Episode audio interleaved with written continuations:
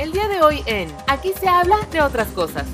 Habíamos platicado acerca de la existencia de algunos territorios que pertenecen a dos países al mismo tiempo. Justamente se encuentra en el capítulo 4 de esta cuarta temporada. Pero, ¿qué pasa cuando una construcción, sí, una construcción pertenece a dos países al mismo tiempo y en diferentes partes? Por ejemplo, digamos, la cocina pertenece a un país y si nos vamos al baño o a la recámara, pertenece a otra nación. Bueno, pues eso es justamente lo que pasa con un hotel bastante peculiar del cual platicamos en este capítulo. De aquí se habla de otras cosas. ¿Dónde está? ¿Cómo se llama? Este, ¿por qué está construido de esa manera? Y muchas interrogantes más las vamos a responder en este capítulo de, como bien les decía, la cuarta temporada, capítulo 17, cuarta temporada. De aquí se habla de otras cosas. Soy Eric Oropesa, ya déjale el play. Bienvenido. Advertencia. Este es un espacio libre de COVID-19. Ahora comienza. Aquí se habla de otras cosas. Con Eric Oropesa, el espacio perfecto para platicar de todo un poco. Bienvenidos. Hey, hey, ¿cómo están? Hello, hello, hello. Saludamos en, en varios idiomas, ¿no? Este. Hola, hello, hello. En fin, les podemos, les podemos, un día de estos hablamos en, diferentes idiomas, ¿no? Eh, ¿Cómo les va? ¿Cómo están? Qué gusto encontrarnos em, en una ocasión más, en un capítulo más de esta cuarta temporada que sigue avanzando y se nos sigue yendo bastante rápido, ¿no? Yo espero que a ustedes se les esté yendo igual que a mí. Estamos en el capítulo 17, 17 de esta temporada número 4. Que la verdad es que em, cuando, cuando se decidió retomar y cuando se decidió em, continuar con, diferentes invitados, bueno, sí, sí tuvo su trabajo, ha tenido, ha tenido su trabajo, ha sido una temporada mm, un poquito, ¿cómo le podríamos llamar? Este, no creo que accidentada, sino que costó trabajo agarrar como esta inercia que traíamos con las otras tres. Pero la verdad es que lo que sí les puedo decir es que mm, mis expertos son una chulada todos. Y, y enseguida que les dije, oye, necesito que regreses. Todo mundo me decía, claro, cuenta conmigo, me encanta. Me encanta estar en, este podcast, que por cierto se titula Aquí se habla de otras cosas. Y si es la primera vez que lo están sintonizando, denle una oportunidad. Denle un chance, escúchense un par de capítulos y conozcan un poquitito más de, de la propuesta que un servidor tiene para con ustedes, ¿sale? Por cierto, hablando de un servidor, bueno, yo me llamo Eric Oropesa. Eh, les recuerdo que tenemos manera de hacer contacto, manera de platicar, de intercambiar ideas, de que mm, me sugieran lo que ustedes quieran. Y también, por supuesto, yo siempre lo he dicho, ¿eh? nadie me ha tomado la palabra, pero eh, siempre podría existir una primera vez. Siempre hay una primera vez para todo en esta vida. Y entonces, como les decía en alguna ocasión, eh, que me puedan tomar la palabra y que me digan, oye Eric, a mí me encanta este tema, me encantaría irlo a platicar y, y con gusto, ¿eh? Con gusto podemos cuadrar.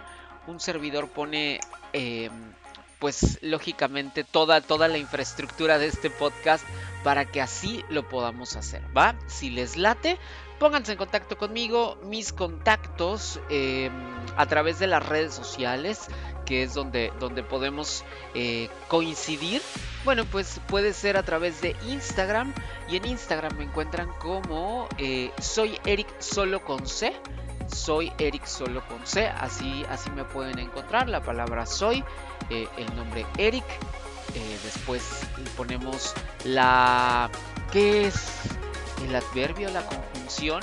No, no recuerdo qué es. Pero bueno, la palabra solo eh, ahí sí la preposición con y la letra C y ahí me pueden encontrar en, em, en Twitter nada más le quitan el soy y me buscan como Eric solo con C tristemente me lo ganaron en Instagram llegué tarde pero bueno pues ahí están los contactos para que ustedes y yo em, podamos intercambiar lo que ustedes gusten. Bueno, ahora sí, menos dinero, porque pues ese sí no, no, no es que vivamos aunque todos merecemos abundancia, ¿no? Como diría por ahí una célebre, un célebre personaje, este, pues no, no hay tanto, ¿verdad? Bueno, ahora sí, ya me dejo de tanto, de tanta palabrería y vamos a entrar a platicar. El día de hoy está un servidor acompañándolos y fíjense que, pues ya saben que mm, me encanta eh, traer aquí a la mesa temas interesantes y hemos platicado de todo en esta cuarta temporada y justamente en el capítulo 4, que fue el, primer tema que, que, se anduvo investigando, ¿no? Eh, como yo siempre digo, este, por el equipo de investigaciones especiales. De aquí se habla de otras cosas, que es básicamente un servidor, ¿verdad? Este, pues estuvimos investigando, bueno, estuve investigando acerca de esto que me pareció súper interesante, que eran las Islas Diómedes y de algunos otros territorios en este planeta que eh, pertenecen a dos países y que tienen como toda esta situación bastante eh, paradójica. Si no han escuchado el capítulo, de verdad, los invito a que vayan y a que lo conozcan. Estamos, eh, ese es el capítulo 4 de esta temporada, regresense, porque la verdad es que está súper interesante. Está súper interesante porque hablamos de dos islas que eh, pues una es como el futuro y la otra es el pasado. Y la verdad es que me parece bien paradójico que solamente unos kilómetros de distancia sea lo que separan porque justo está esta línea divisoria internacional que hace que cambien los usos horarios y que de repente pues haya mm, estas diferencias tan tan particulares. Pero bueno, hablando justamente de eso y retomando, si escucharon ese capítulo, también les decía que existía y que a lo mejor en algún otro momento, en otro día con más calmita, lo podíamos platicar. ¿Y ustedes se imaginan dormir, por ejemplo, en... ¿Qué les podría decir? Por ejemplo, que en Estados Unidos y Canadá al mismo tiempo eso es bastante, bastante este, curioso, bastante particular. Y justamente esto existe en un lugar del mundo. Ustedes se imaginan estar en un lugar el cual pertenece a dos países. Bueno, pues esto, esto sucede y esto existe y les voy a contar toda la historia desde agarró y dijo, ¿no? Este, para que, para que podamos entenderlo pues perfectamente. Tampoco los quiero aburrir hablándoles 36 horas, ¿no? Pero sí quiero contarles la peculiar historia que tiene este lugar que seguramente si ustedes van de viaje, ¿no? Eh, y, llegan a coincidir y llegan a tener esta oportunidad, pues sin duda está interesante por todo lo que representa históricamente hablando, ¿ok? Eso, eso es algo como súper importante, ¿no? Si se pueden hospedar o se quieren hospedar, pues también puede ser como, como particular porque al final se vuelve una anécdota más. Entonces, bueno, pues fíjense que la historia de este lugar, ¿no? Eh, empieza en el año de 1862, hace algunos ayeres, más bien antieres, cuando la Francia napoleónica se disputa con Suiza el Valle, bueno, los voy a leer tal cual porque pues no les manejo el francés, ¿verdad muchachos? El Valle des Dapes dice, ¿no? Una valiosa puerta de acceso hacia una ruta militar y eh, después de cinco décadas en conflicto se firmó un nuevo tratado donde intercambiaron territorios de similares dimensiones y como resultado existió el pueblo eh, de La Cure o La Cure, no, digo, no aparece con acento, dice la cure, em, quedó dividido en dos. El acuerdo estipulaba que cualquier estructura que fuese afectada por esta disposición eh, debía de quedar intacta, asegurando que se respetarían las construcciones que ya estaban hechas. Sin embargo, llevarlo a cabo implicó tres meses y en ese lapso un hombre de negocios muy... Em, muy inteligente llamado em, llamado Monsieur Pontus o Pontu porque creo que no se pronuncia la última letra en francés, ah, corríjanme por favor, eh, decidió aprovechar la ambigüedad en torno a la ubicación de las tierras y construyó su casa donde creen, justo en medio de esa nueva frontera que ya habían pues eh, arreglado o que ya habían acordado. La intención de este empresario era concretar negocios transfronterizos con mayor facilidad y rápidamente, ¿qué fue lo que hizo? Le construyó a la mitad y entonces montó un bar del lado francés y un almacén del lado suizo, porque justamente este pueblo una parte pertenece a Francia y la otra parte pertenece a Suiza. Para el momento en el que quedó ratificado el tratado, es decir, en, esos, en ese periodo de los tres meses, el edificio era uno de los intocables por haber sido construido antes de que se pusiera en práctica justamente esta ley de la cual les platico. Pontu murió en 1895 y la tienda de comestibles existió hasta 1921. Luego, Jules Joseph Arbe compró esta propiedad y lo transformó en lo que le llamó Le Franco Suisse. El mismo establecimiento que sigue en funcionamiento aún el día de hoy, casi un siglo después. Aunque hubo varios intentos por revisar la cuestión de la división fronteriza, es decir, a ver, a ver, a ver, ¿pertenece a Suiza o pertenece a Francia? El panorama actual no tiene precedentes. Los suizos lo consideran un lugar que es francés y ¿qué creen? ¿Los franceses? ¿Qué creen que piensen? Por supuesto que es un territorio suizo. Ahora, otra cosa súper relevante Ay, perdón, históricamente ya, ya me iba a ahogar, no, no es cierto, este, pero traje como raro. Pero bueno, em, otra cosa súper interesante en el tema histórico, por eso es que les decía este, este asunto, es que durante la Segunda Guerra Mundial este hotel cumplió un rol histórico. En mayo de 1940, Francia fue ocupada por eh, la Alemania nazi, pero Suiza permaneció totalmente neutral durante todo el conflicto y esto facilitó, es decir, eh, el que existiera este lugar, facilitó una situación histórica eh, y bastante peculiar.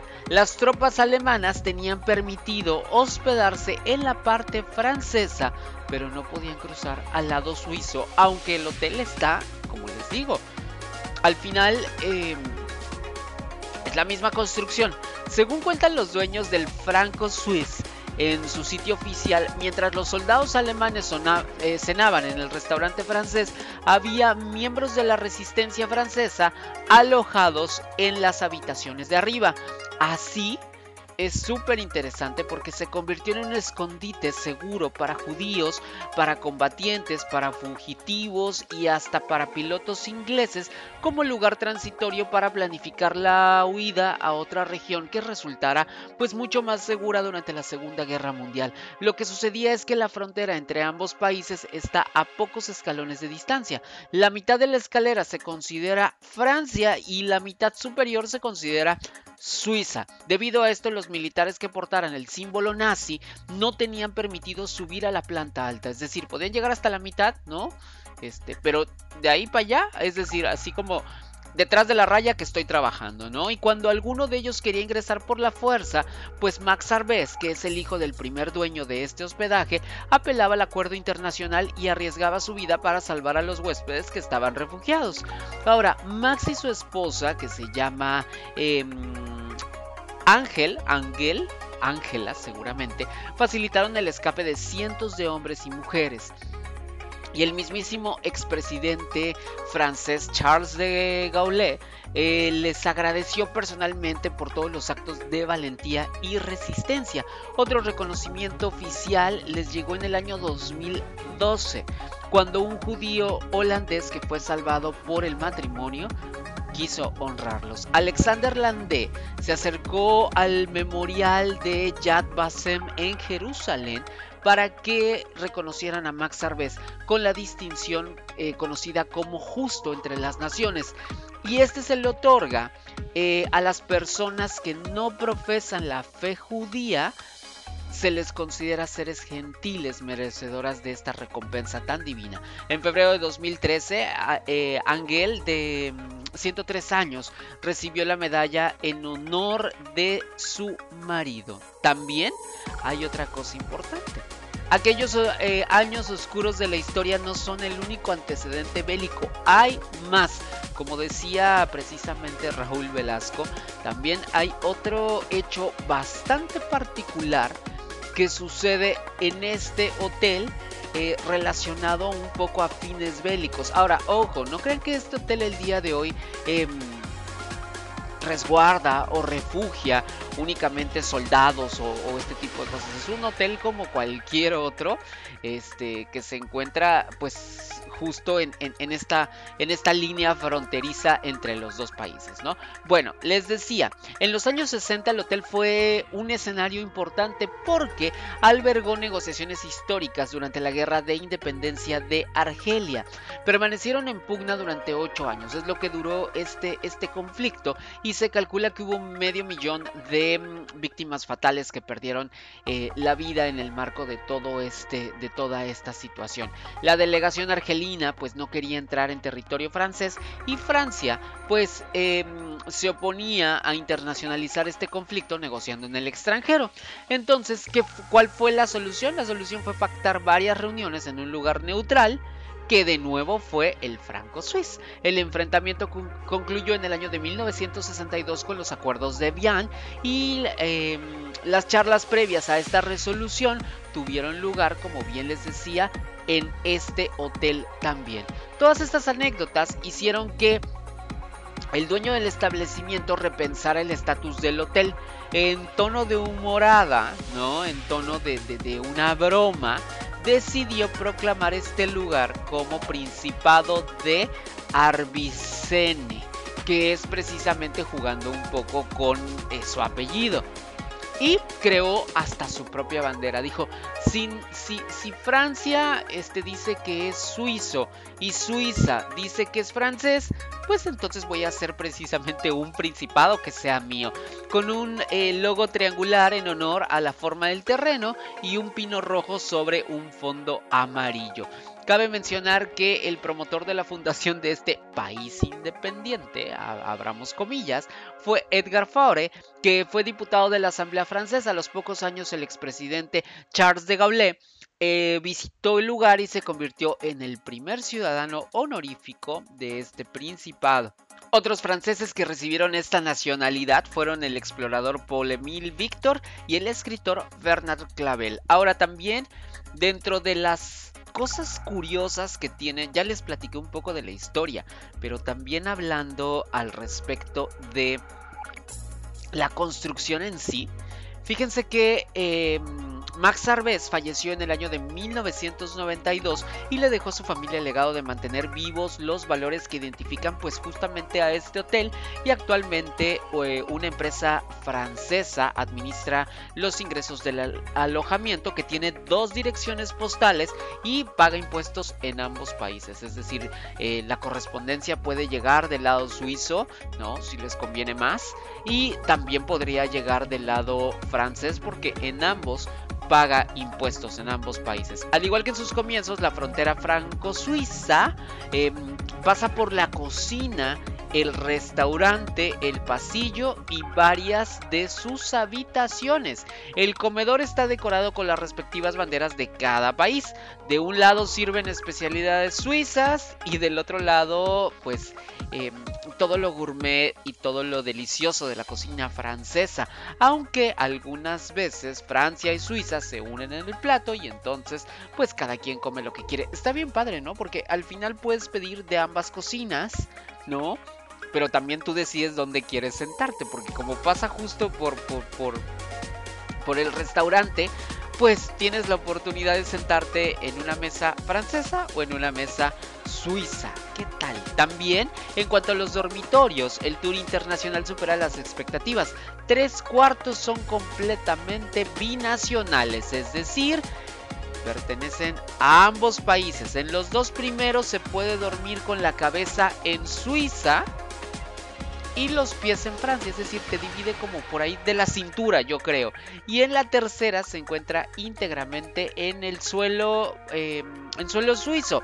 Pero el baño, es decir, toda la habitación es suelo suizo. Pero el baño es territorio francés, así que si quieres ir a hacer del 1 del 2 o te quieres ir a lavar las manos, cepillarte los dientes o cualquier cosa, lo tienes que hacer precisamente en Francia. Entonces dices, ahorita vengo, voy a Francia a lavarme los dientes y ahí vengo. Bueno, la suite de luna de miel está atravesada por esta línea internacional, así que también es posible pues hacer cosillas, ¿no? Cosillas. o celebrar el amor únicamente en ambos países sin salir del hotel. Ahora, más allá de los encantos que tiene esta propiedad, las, em, excursiones que se pueden realizar alrededor complementa pues toda la experiencia, porque alrededor de, este lugar eh, hay zonas de esquí, senderismo, paseo en bote por el lago, em, algunas vistas que son dignas de, de de cualquier foto de Instagram, ¿no? Que son instagrameables. Y otro detalle a tomar en cuenta es la moneda oficial, porque también, si ustedes saben, eh, Suiza no pertenece a, la, a toda esta parte de el, euro como tal, o sea, em, ellos tienen su moneda aparte, digámoslo así. Y Francia, pues sí, en Francia funcionan los euros perfectamente. Bueno, pues entonces, ¿qué es lo que sucede? La normativa legal les exige que los precios estén expuestos según el tipo de cambio vigente en su ubicación y se encuentran exhibidos de esa forma, pero de ser necesario, pues hacen la conversión y aceptan ambas monedas. Se supone que la parte francesa ¿no? Este, pues tienes que pagar en euros y si pagas en la parte suiza, por ejemplo, se me ocurre en el restaurante, pues tienes que pagar en francos, pero bueno, puedes hacer la, conversión. Ahora también, em, ustedes dirán, bueno, ¿y, cuesta mucho? Este, quedarse en este hotel, bueno, pues el sitio web informa que pasar eh, la noche en una de sus habitaciones cuesta aproximadamente por día 89 euros que tampoco me parece como una, una cifra exorbitante, que son más o menos, eh, bueno, va desde 89 euros, que son 2.225 pesos aproximadamente, hasta 129, que son 3.225 euros, ¿no? Eh, que creo que está como bastante, este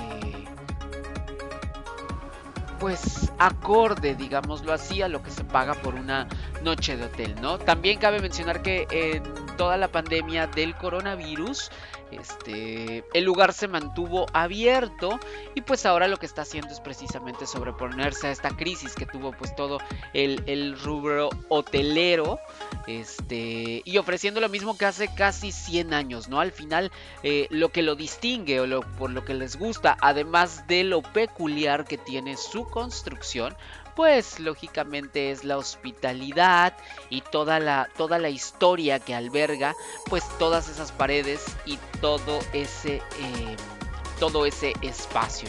Si ustedes quieren verlo tal cual, así se llama el hotel, eh, como se los decía, Franco Suiz. Le Franco Suisse. Es como lo, ustedes lo pueden encontrar. Y seguramente les parecerá como peculiar. Es un hotel común y corriente. No tiene nada de este de extraño y es justamente como un típico eh, me parece desde esto es desde mi punto de vista me parece que es un típico hostal europeo donde, donde se puede quedar la, la, gente.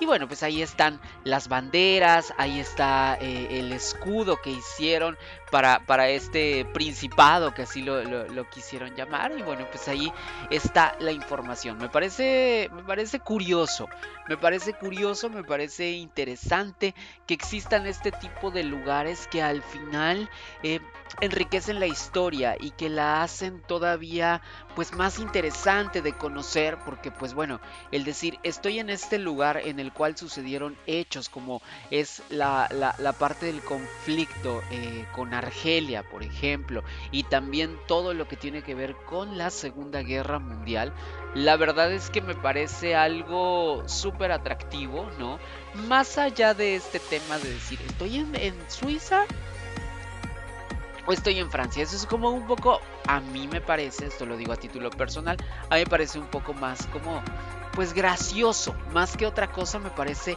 gracioso, me parece curioso, pero al final la verdad es que esto que se dice, que ayudaron a eh, diferentes refugiados, eh, durante la Segunda Guerra Mundial porque decían, bueno, pues este territorio como es suizo es completamente neutral. Eso sí me parece súper interesante y de mucho valor para pues la, historia universal, ¿no? Bueno. Ahí está, ¿a ustedes qué les parece? ¿Ustedes qué les parece? Eh, ¿Qué opinan acerca de este, de este hotel franco-suizo, ¿no? Que justamente ahora que ya lo escucharon, pues abona precisamente a lo que platicábamos de estos territorios que son muy particulares porque pertenecen a, dos países, ¿no? Pero se los aseguro que nunca habían escuchado de una construcción y de un lugar físico, porque pues al final los otros son territorios tal cual, ¿no? Son territorios, son extensiones de tierra, como lo pudimos ver, por ejemplo, eh, con las Islas Diómedes, que una de ellas es una base militar tal cual, este, pero pues no es que habite gente de las Islas Diómedes también de la otra parte, sí veíamos que este, algunas personas lo habitaban, pero era un poco más como estas em, comunidades autóctonas. Pero aquí Aquí cualquier hijo de vecina, ¿no? Cualquier mortal, cualquier ciudadano a pie puede irlo a visitar y puede conocer este, este hotel. Pero bueno, espero que les haya parecido igual de interesante que a un servidor y al final que hayamos cumplido con, con el objetivo que siempre tenemos en este espacio, que es justamente aprender cosas nuevas, aprender cosas interesantes y esto por lo menos también puede servir como un tema de plática, ¿no? Y que también sea una curiosidad para que si en algún momento tienen la oportunidad de visitar Francia, de visitar Suiza, pues justamente sepan que existe este lugar y, pues está, está, em, ¿cómo le podríamos decir? Está lindo, ¿no? El que tengamos la oportunidad a lo mejor de decir, ay, claro, quiero ir a este hotel y quiero conocer este lugar. Pero bueno, ahí muere, ¿no? Ya ahí la dejamos. Y eh, pues nos tenemos que despedir. Gracias por haberme acompañado. Gracias por, por estar aquí. Eh, por, por darle play. Por escuchar este espacio ahí la llevamos. Poco a poco este, sigue. También debo decirles que seguimos detrás de algunos invitados especiales que queremos que vengan para acá. No vamos a quitar el dedo del renglón. Los estamos buscando. Por ahí los estamos. Este. Em, ¿Cómo le podríamos decir? Los estamos buscando. Los estamos presionando y les estamos haciendo hasta manita de puerco para que digan que sí, ¿va?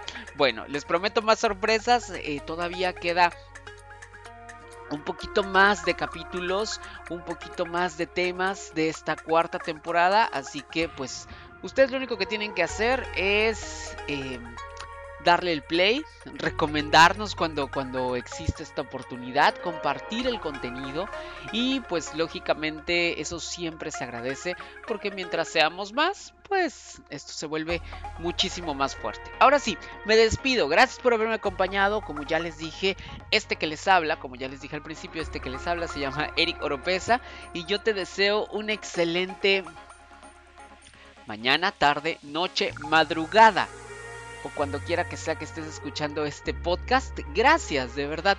Gracias infinitas por hacerlo. Ahora sí, eh, soy Eric Oropesa. Nuevamente, ya lo había dicho, ¿verdad? Pero bueno, no importa. Soy Eric Oropesa. Un abrazo. Adiós. Platicamos muy a gusto, ¿verdad? Claro, porque aquí se habla de otras cosas. Te esperamos en la siguiente.